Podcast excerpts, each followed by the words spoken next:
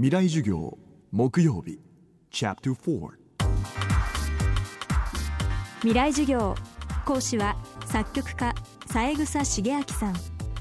三枝さんは3.11震災孤児維持文化スポーツ支援機構というプロジェクトを立ち上げ震災で親を失ったおよそ2000人とも言われる子どもたちを一人でも多く教育面でサポートする活動を始めています。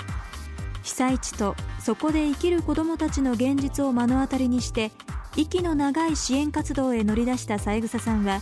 復興とそのための支援を進めていくためにはメディアの在り方も変えなければいけないと考えています。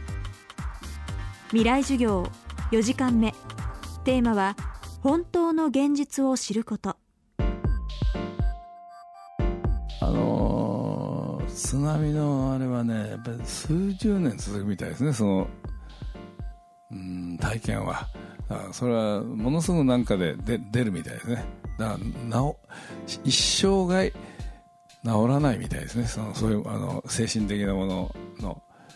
それからもう一つ日本のテレビは良心的というか良くないのかもしれないけど人が流されてるとか全くないんですよ。全部カットしてあるんで。膨大な人が流されてそれを助けられなかったかとしたらすごい心の中傷があるんですよ。そこに流れていく両親をつかめなかった。で逆に飛び込んでそのまま流されて死んじゃったとかそういうのを目の前に見ててこれはもう心のすごい大きな傷になってるんですね。助けられなかった自分。助けてしまった兄がそのまま母と流れてしまった妹が見てた。こういう問題が山のようにあってアクリシンはもう数千体の遺体が浜に上がってるわけですから。そういうところを僕は映すべきだと思うんですよね。日本は全部それをカットしてじゃあどこでみんな見てきた外国のテレビで見てるんですね。だから外国のテレビは全部それインターネットで配信してすごいとことが分かっててもう沖にずっと遺体が浮いててうん何千の遺体が浮いてたりしてたようですしやっぱりそれはね残酷だというこのことを知った方が多く自分が何かしなきゃならないと思えると思うんですけどね。ですから家が倒れただけしか日本のマスコミは見せてない映像がね。今週は作曲家三枝茂明さんの公開授業の模様をお送りしました。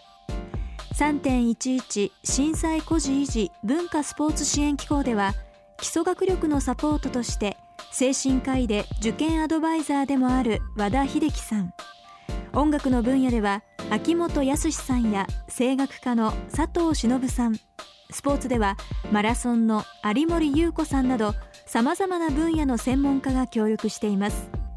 ただ個人情報保護法があり支援を必要とする子どもたちをこちらから特定するのは難しいということでプロジェクトでは東北にも事務局を置き電話による問い合わせ受付を行っています。震災孤児の子どもたちまたこの事業をサポートしたいという方はこちらまでお問い合わせください。3.11震災孤児維持文化スポーツ支援機構東北事務局。電話番号は022-302-3244 022-302-3244未来授業。来週は映画監督の若松浩二さんを講師にお迎えします。